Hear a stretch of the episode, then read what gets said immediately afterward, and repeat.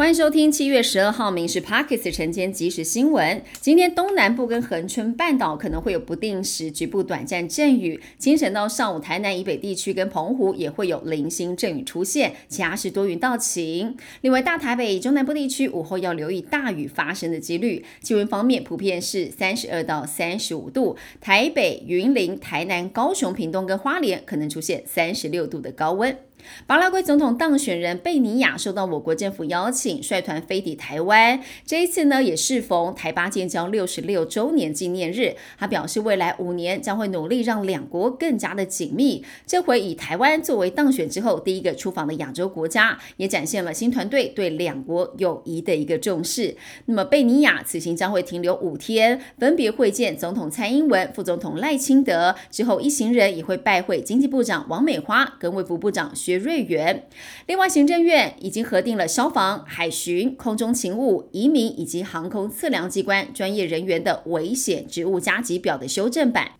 将会比照警察人员调高百分之十五，而且回溯到今年的七月一号生效。内政部长林佑昌表示，相关的危险职务加级从一九九六年到现在二十七年都没有调整了。执行消防、还有入出国、移民以及空中勤务等人员，这一次调高危险加级，政府会全力做好消防等人员最坚强的后盾，让第一线无后顾之忧。而蒙调查发现，撇除了做功课、视讯上课而上的网络使用时间，平均每日是四点六小时，一周高达了三十二点二小时，相较二零二零年已经增加了五个小时了。平均每五名儿少有一名曾经被诈骗，三成九的儿少认为跟一个陌生人在网络上聊得很愉快，就是朋友，显见儿少对陌生网友的戒心下降了。调查也发现，两成一曾经遇过网友特殊的要求，其中五成九。被网友要求要交往。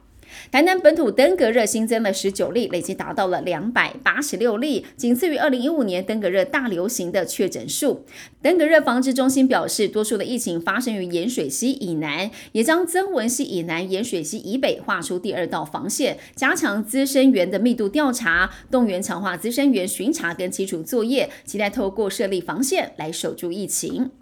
台北市大道城夏日节第二场烟火在今晚八点半来释放。上周开幕活动涌入比预期多出一倍的人潮，冲击到周边的交通，因此今晚七点半到九点半将会扩大交通管制，四号水门也将会封闭。而上午十点钟开始，三号到五号水门体外路边停车格也将会取消。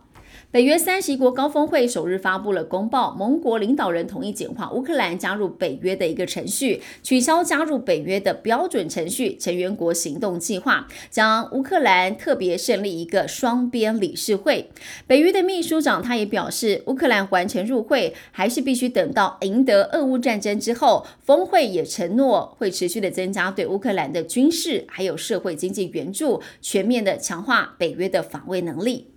美股的消息，投资人关注美国今天将公布的六月物价指数，来推测联准会未来的利率政策走向。美股在今天全面收红，道琼中场上扬了三百一十七点，收在三万四千两百六十一点；纳斯达克也收涨了百分之零点五五，标普五百中场是涨了二十九点，费城半导体也小涨一点九三点做收。以上新闻由民事新闻部制作，感谢您收听。更多新闻内容锁定下午五点半《民事 Parks 晚间即时新闻》。